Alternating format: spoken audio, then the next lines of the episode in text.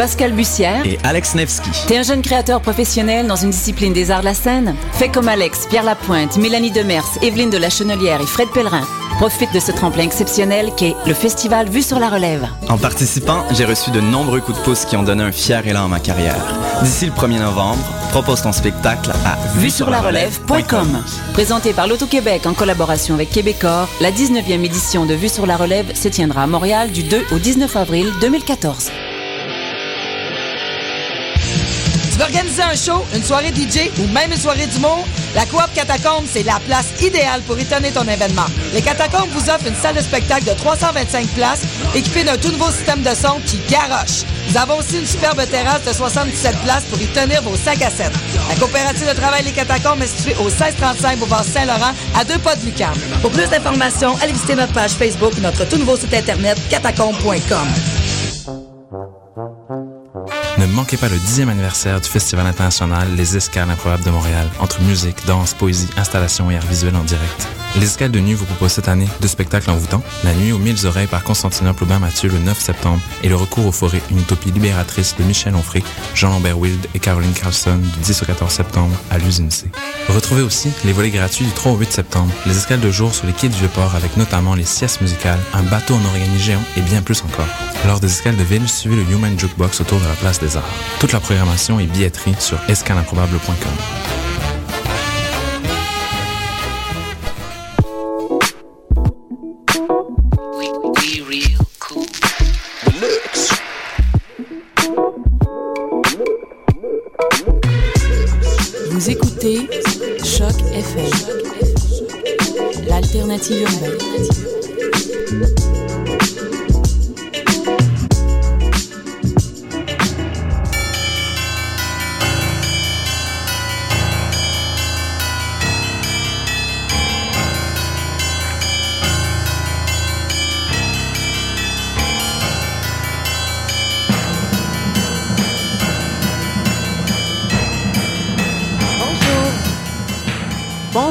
vous êtes sur Choc FM, c'est le tome 9 et le chapitre 121 de Mission Encre Noire. Nous sommes mardi 17 septembre. C'est Hélène et Eric avec vous. Bonsoir.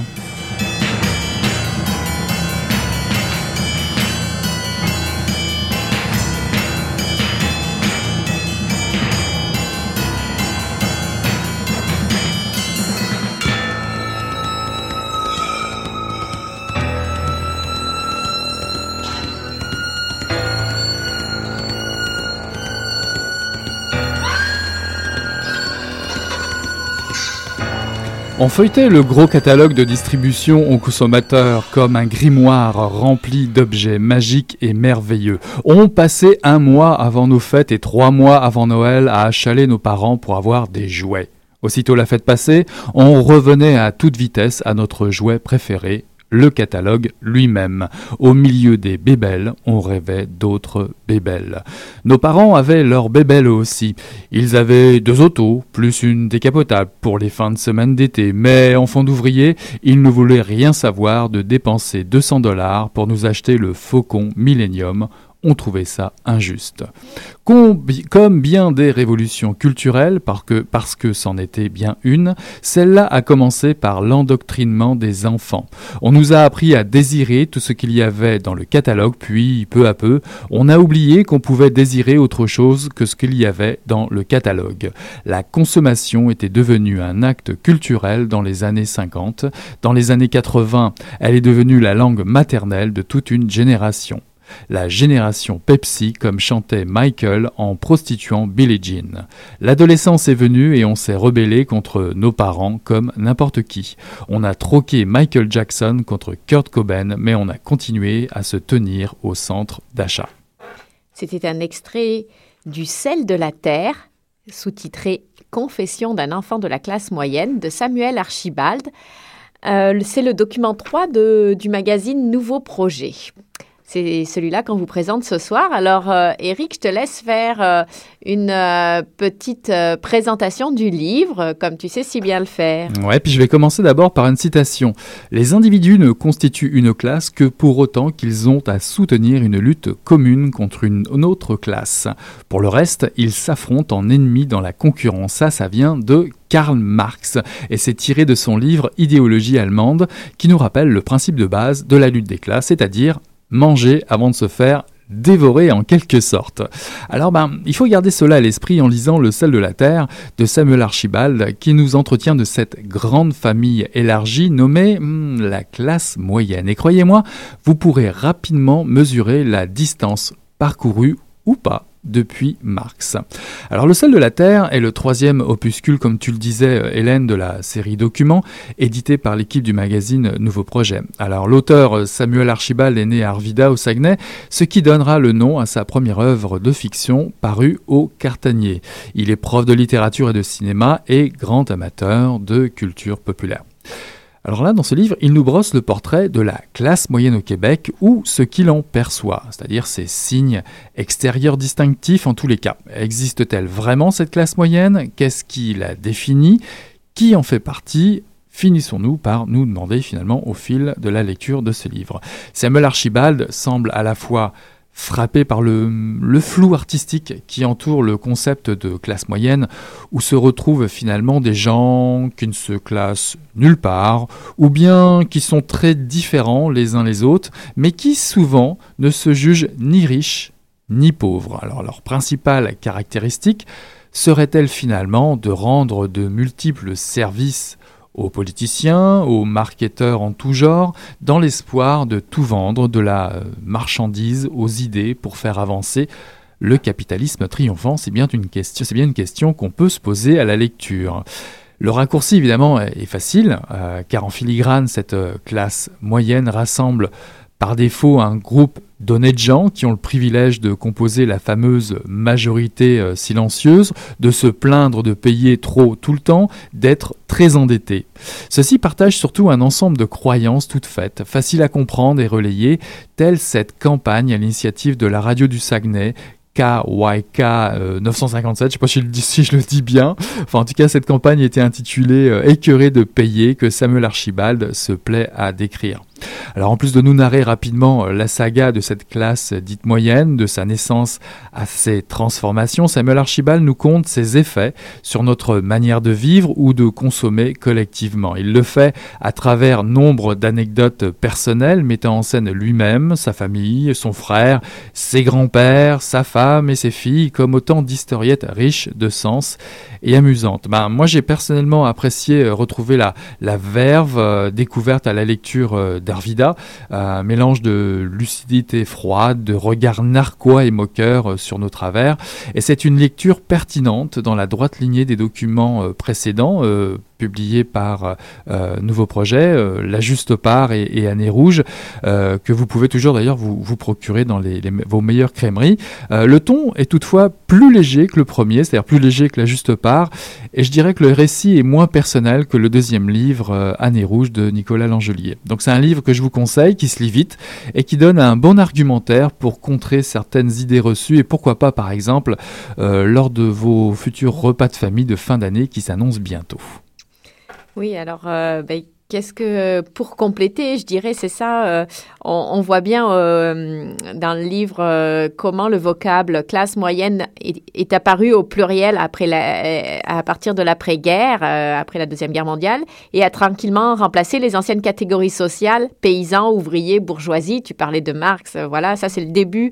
le livre s'étale pas là-dessus, mais enfin, ça, ça, part de là.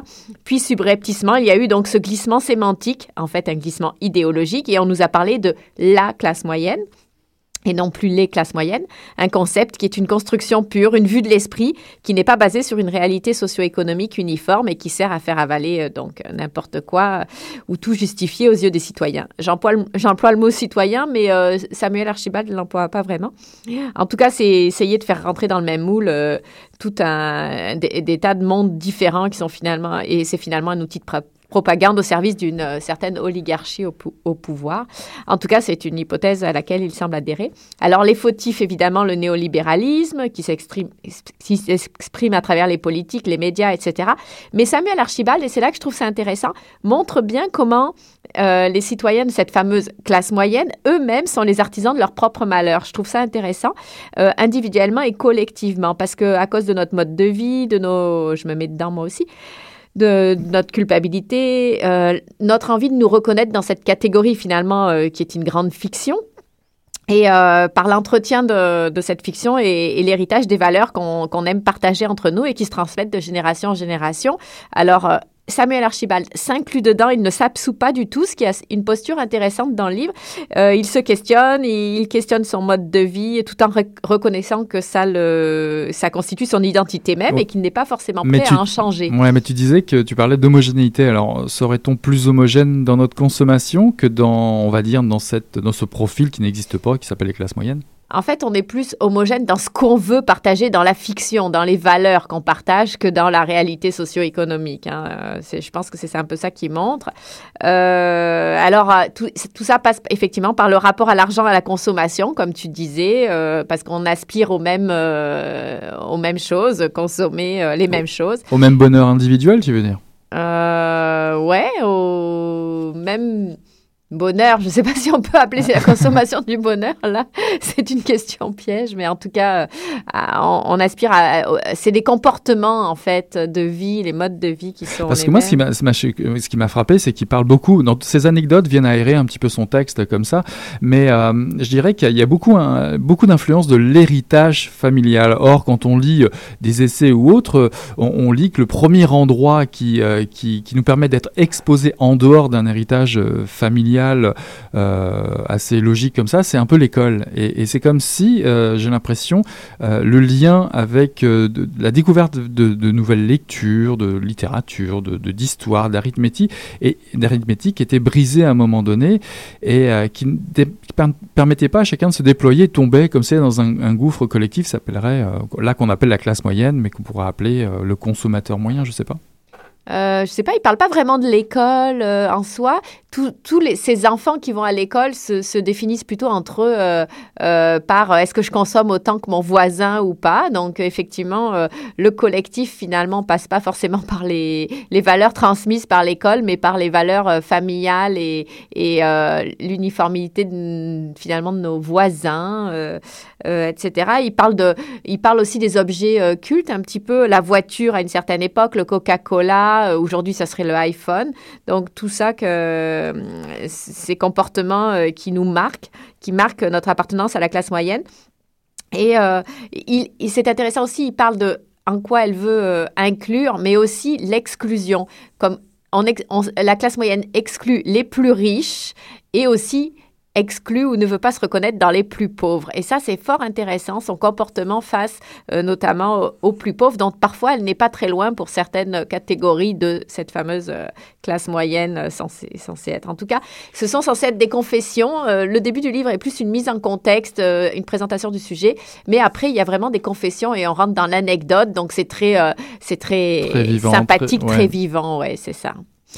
Euh, alors, est-ce qu'on se fait une petite pause musicale? Ben oui, on va aller vers du plus vivant, on va aller vers du no fun.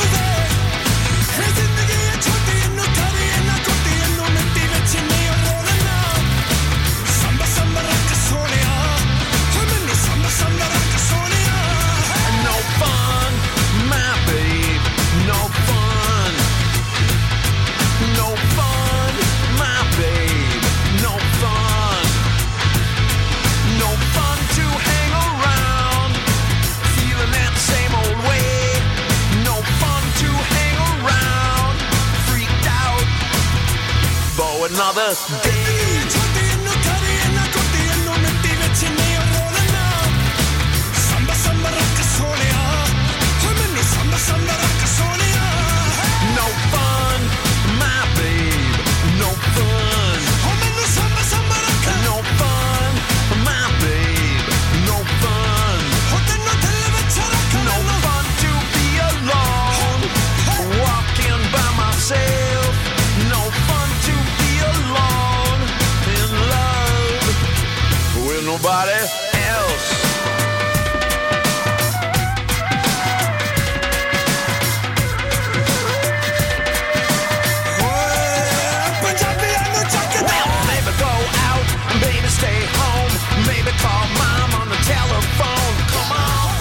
Voilà, Iggy Pop, No Fun. hein. C'est pas mal, non? C'est ça que tu voulais? Oui, exactement. Mais J'aimerais bien avoir du fun. Alors, on est allé rencontrer euh, Nicolas Langelier, euh, l'éditeur de ou le rédacteur en chef de nouveaux projets, mais surtout euh, Samuel Archibald au lancement de ce donc de ce document 3, euh, le sel de la terre, confession d'un enfant de la classe moyenne. Et donc, je vous propose d'écouter Archibald, Samuel Archibald, nous parler de son livre. Bonsoir Samuel. Comment est-ce que vous avez été embarqué dans cette aventure euh, de, document numéro 3 de nouveau projet? Ben, en fait, depuis que j'avais lu le premier, j'avais beaucoup aimé La Juste Part de Robichaud-Turmel. C'est un petit bouquin, je trouvais ça lumineux, ça expliquait plein de trucs. J'avais beaucoup aimé ce format-là d'essai qui, sans être tout con, était quand même tout simple et m'expliquait à moi des choses que je pouvais comprendre, moi qui suis nul en toute matière d'argent. Donc, moi, ça avait commencé à germer un peu et Nicolas et moi, comme on jouait à la balle molle ensemble, il m'avait relancé à un moment donné. Est-ce que tu voudrais faire le prochain document après que lui-même ait fait le sien? Et donc, j'avais dit oui. Donne-moi deux ou trois semaines que je vois si j'ai une idée. Et pour moi, l'espèce de thème de la classe moyenne s'est imposé comme ça. Je pense que c'est un thème qui m'habitait. Je pense que ce qui me chicotait avec le truc de la classe moyenne, c'est que on a plein d'expressions à gauche comme à droite pour donner l'impression qu'une vaste partie de l'électorat, qu'une vaste partie des citoyens sont escroqués, dominés ou à la remorque d'un plus petit nombre. Et à gauche, on va parler du 99%, par exemple. À droite, on va parler, bon, les contribuables, les majorités silencieuses, le monde ordinaire, etc. Et donc, c'est très polarisé. Tout à coup, la classe moyenne, ce qui m'a frappé, c'est qu'elle est utilisée des deux côtés. C'est-à-dire, on voit ce terme-là apparaître à droite dans les discours un peu plus libertariens, tout ça. Mais en même temps, on voit euh, Justin Trudeau, qui est élu chef du Parti libéral, qui se déclare champion de la classe moyenne. On voit Obama, qui voit la classe moyenne dans sa soupe. Et là, tout à coup, tu dis, des deux côtés de la barricade, pour une raison X, on essaie de s'approprier ce groupe-là. Et là, j'ai dit, bon, il y a un truc à aller creuser. Et euh, justement, est-ce que la classe moyenne existe vraiment? Alors la question d'après, est-ce que c'est pas un concept un peu douteux comme euh, la majorité silencieuse? Au final, c'est qu'on est pris entre deux choses. C'est-à-dire, si on fait la recherche, on se rend compte que oui, il y a bel et bien l'émergence au lendemain de la Deuxième Guerre mondiale, si on parle de l'Amérique du Nord, d'écoles blancs, hein, donc de nouveaux corps de métier, de nouvelles échelles salariales qui les accompagnent. Et donc, il y a plein de gens qui se mettent à avoir un autre genre de salaire, un autre genre de train de vie. Donc, ça, c'est une réalité socio-historique documentée. Et on peut bien essayer de rendre empirique la catégorie en mesurant les revenus de part et d'autre. Le fait est que la sociologie, les études économiques parlent toujours des classes moyennes au pluriel pour bien marquer que au revers de cette réalité-là, il y a quand même le fait que les échelles elles-mêmes sont tellement bigarrées, sont tellement multiples que on peut pas en faire un seul et même groupe. Donc, euh, cette espèce de singulier qu'on lui a posé tout d'un coup de parler de la classe moyenne, ben, bien sûr que c'est une construction du discours. C'est le moment où on se raconte que quelqu'un qui gagne 90 000 balles par année appartient au même groupe mystérieusement que quelqu'un qui en gagne 25 parce qu'ils sont la classe moyenne et que, comme par mystère, il y aurait des gens beaucoup plus riches qu'eux, très rares qu'on voit jamais, et des gens pauvres qui n'existent pas ou qui sont souvent des profiteurs dans le discours. Donc les gens pauvres, ils vivent sur les impôts que ces braves gens de la classe moyenne veulent bien payer. Le livre s'intéresse à l'argent. On n'a pas assez de soucis avec, faut encore en entendre parler dans un livre. On en a, mais comme je me plais à le dire là-dessus, c'est-à-dire c'est un sujet que les écrivains en général évitent et qu'on veut pas aborder, puis en même temps c'est le sujet le plus banal qui soit, et le plus astringent qui soit et le plus contrôlant. On est toujours pris dans des problèmes d'argent et pour moi, comme écrivain, c'était un peu un défi. Et si je voulais définir la classe moyenne, moi il y a un moment où, ayant écarté cette catégorie du discours-là, disais s'il existe une classe moyenne, si on se reconnaît là-dedans, on se reconnaît dans quoi? Qu'est-ce que sont les valeurs qui caractériseraient la pseudo grande classe moyenne? Et on se rend compte que c'est entièrement pour moi dans la réflexion que je fais, en pensant à moi, à mes parents, à mes grands-parents, à, à tous les gens que je côtoie qui se définiraient comme appartenant à la classe moyenne, c'est tous les trucs reliés à l'argent, reliés à la consommation, comment on épargne, comment on dépense trop, comment on dépense à crédit, comment on achète, comment on maintient un certain train de vie. Et tout le désespoir autour de la classe moyenne aujourd'hui, c'est cette idée-là, c'est-à-dire les gens dépensent comme ils n'ont jamais dépensé, mais à crédit. Le taux d'endettement dans les ménages au Québec, comme partout en Amérique du Nord, est endémique. Il a triplé dans les 25 dernières années. Donc, de ce côté-là, on est toujours dans la classe moyenne, on est toujours dans le rêve américain, tout va bien, mais en fait, tout va pas très bien parce qu'on est des morts à crédit à bien des égards. Qui vit à crédit est un mort à crédit pour moi. Dans la rédaction du livre, est-ce que l'équipe de Nouveaux Projets beaucoup intervenue Avec Nicolas, on a bien travaillé, c'est-à-dire ce qui est intéressant qu'on écrit un livre à chaud comme ça, c'est qu'on travaille sur des durées beaucoup réduites par rapport à ce que je suis habitué de faire. C'est-à-dire quand je suis dans le roman, je le finis quand je le finis. On s'arrange avec ça. Avec l'Angélie, déjà, on était sur des échéanciers. Donc, on veut le faire pour la fin du printemps ou le début de l'automne. Donc, déjà, on travaille avec des échéanciers assez serrés. Et ça, ça fait que j'écris peut-être pas trois bouquins, mais deux bouquins pour en faire un. C'est-à-dire, il y a un moment où j'étais à chaud sur des trucs. Et là, je partais sur les libertariens. J'écris des trucs sur compte Radio X, etc. J'envoyais ça à l'Angelier qui disait T'es en train de t'écarter parce que toujours un moment où je me mettais à parler du fric dans tous ces aspects, de la politique, dans tout ce que j'en pensais. Puis je pense que ce qu'on a beaucoup fait à deux à un moment, c'est dire qu'est-ce qui est pas mal là-dedans, qu'est-ce qui peut faire le livre que tu veux faire, puis qu'est-ce qui va devoir demeurer dans tes tiroirs? Et donc c'était vraiment un processus de sélection. C'est un truc que j'écris par les soirs, par les week-ends. Il y a des moments où je sortais des 20 pages presque dans une espèce de fièvre, à dire bon, j'ai écrit ça, puis au final, des fois ça donnait des trucs assez intéressants, puis à d'autres moments, j'en parlais avec Nicolas, moi-même ayant redescendu un peu de, sur mon nuage, on se disait ben non, ça, ça va pas le faire. Et à l'image de Arvida, est-ce que tu nous euh, ramènes encore en région euh, des références? Oui, absolument. Il y a beaucoup d'anecdotes. Un truc très drôle que Nicolas m'a dit là-dessus, qu'il aimait le ton du bouquin, comparait ça à du Kurt Vonnegut. Et Kurt Vonnegut a déjà dit que malgré que ses professeurs lui avaient toujours enseigné à écrire comme un noble anglais du 19e, il s'était toujours senti plus à l'aise d'écrire comme un mec qui venait de Minneapolis, ce qu'il était, et que c'est comme ça que les lecteurs en général lui faisaient confiance. Puis Nicolas, en lisant, c'est exactement ça, c'est-à-dire c'est écrit comme d'où tu viens, c'est écrit comme quelqu'un qui vient d'Arvida mais qui a fait tout ce que as fait par la suite. Donc oui, je reviens à cette langue-là souvent, et pour moi ça a été très dur. Il y a quelque chose de presque schizophrène pour moi là-dedans, basculer entre ma voix d'essayiste, ma voix un peu de prof, et tout à coup cette voix de ce narrateur un peu plus incarné, un peu plus goulu, presque paillard par moment, qui va raconter des petites anecdotes un peu canailles comme ça. Et j'ai réussi finalement à réconcilier ça. Ça, ça faisait partie du travail aussi. Donc ça rapproche de la chronique, du billet d'humeur? Du bien d'humeur, non, parce que je nomme à peu près personne dans ce bouquin. C'est-à-dire, je voulais pas que ça finisse par être un règlement de compte. Bon, je vais envoyer des pointes à Martineau, je, vais euh, attaquer du M. Bon, tous les gens qui seraient faciles à attaquer parce qu'on les aime pas de toute façon. Mais à un moment, je me suis dit, c'est pas ce qui est intéressant. Ce qui est intéressant pour moi, c'est presque une posture d'autofiction. Au, au final, c'est dire, on a un rapport à l'argent problématique au Québec par rapport à ça. On veut pas en parler. On fait souvent semblant d'épargner alors qu'on dépense. On a un truc très tordu. Et moi, le premier. Et donc, pour moi, toute la posture du bouquin, c'est de dire, moi, le premier, c'est quoi mon truc à moi? Avec l'argent et le truc des gens que je connais, tout ça. Donc là, ça devient vraiment une façon d'écrire sur des problématiques dont je ne m'exclus pas et sans me placer au-dessus. Donc là, ça devient une espèce d'observation participative un peu, c'est-à-dire je vous parle de moi, je parle de gens que je connais, ce qui était déjà un peu le cas dans Arvida sur les gens de région, c'est-à-dire m'incluant là-dedans, je peux dire des choses que quelqu'un qui se placerait de l'intérieur aurait jamais le courage de dire parce que on lui interdirait ou parce qu'on lui reprocherait trop sévèrement.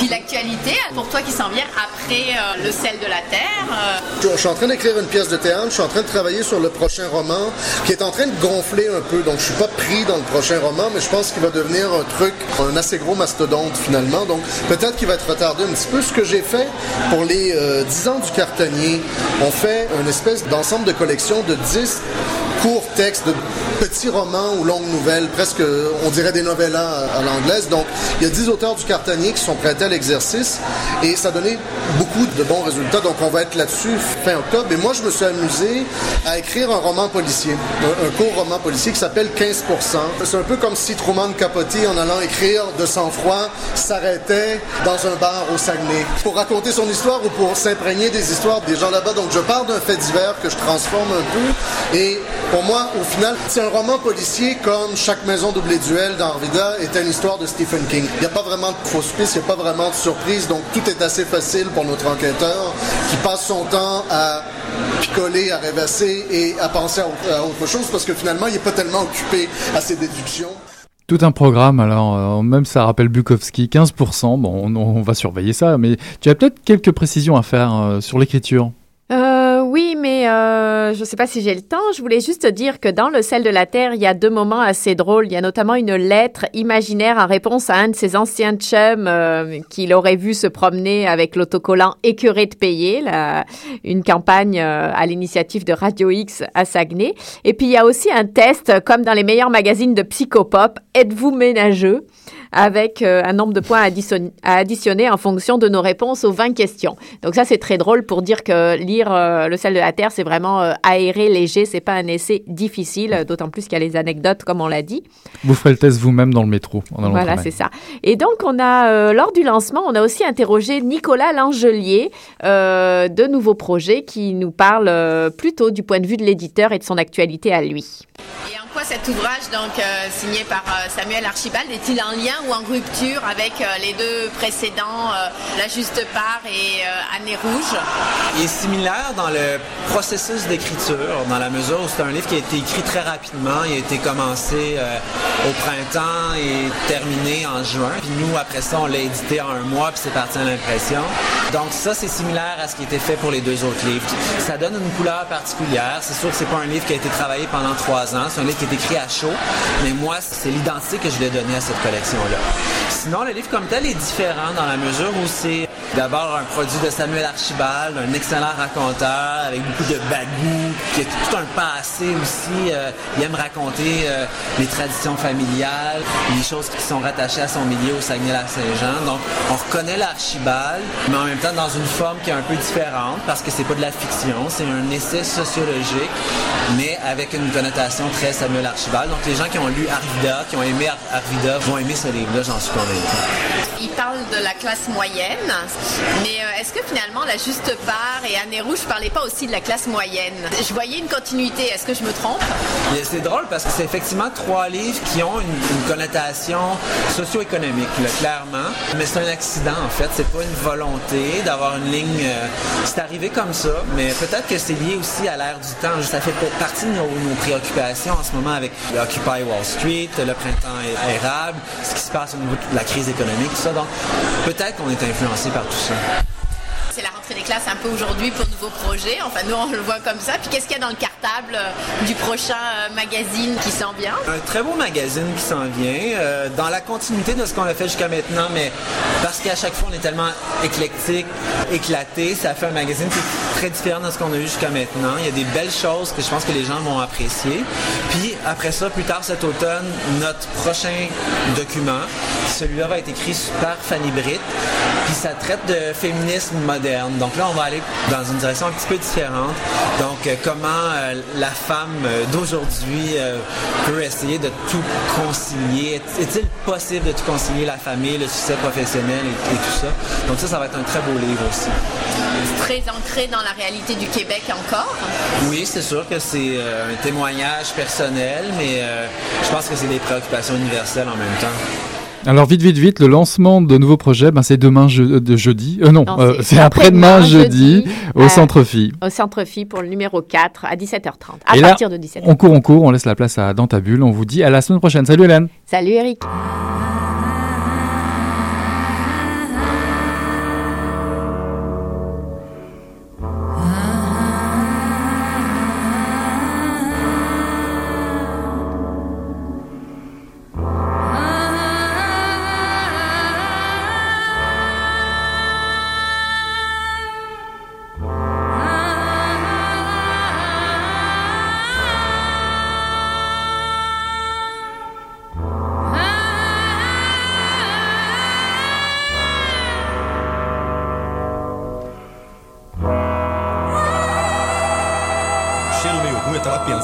Coisa e fedeu as coisas. Pô, mas o negócio tava bom, bicho. O negócio tava bom, só quando ele tava fazendo tão entupido. Quem diria, hein? Greta Garbo acabou de irajar, hein? É, mas eu tava falando pra você, né? Depois que eu passei a me sentir, aí o negócio ficou diferente. Ici Pascal Bussière. Et Alex Nevsky. T'es un jeune créateur professionnel dans une discipline des arts de la scène? Fais comme Alex, Pierre Lapointe, Mélanie Demers, Evelyne de la Chenelière et Fred Pellerin. Profite de ce tremplin exceptionnel qu'est le festival Vue sur la Relève. En participant, j'ai reçu de nombreux coups de pouce qui ont donné un fier élan à ma carrière. D'ici le 1er novembre, propose ton spectacle à Vue sur la relève.com. Présenté par l'Auto-Québec en collaboration avec Québecor, la 19e édition de Vue sur la Relève se tiendra à Montréal du 2 au 19 avril 2014. Tu veux organiser un show, une soirée DJ ou même une soirée d'humour? La Coop Catacombe, c'est la place idéale pour étonner ton événement. Les Catacombes vous offrent une salle de spectacle de 325 places équipée d'un tout nouveau système de son qui garoche. Nous avons aussi une superbe terrasse de 77 places pour y tenir vos sacs à 7. La coopérative de travail Les Catacombes est située au 1635 Boulevard Saint-Laurent à deux pas de Lucam. Pour plus d'informations, allez visiter notre page Facebook ou notre tout nouveau site internet catacombe.com. Ne manquez pas le 10e anniversaire du Festival international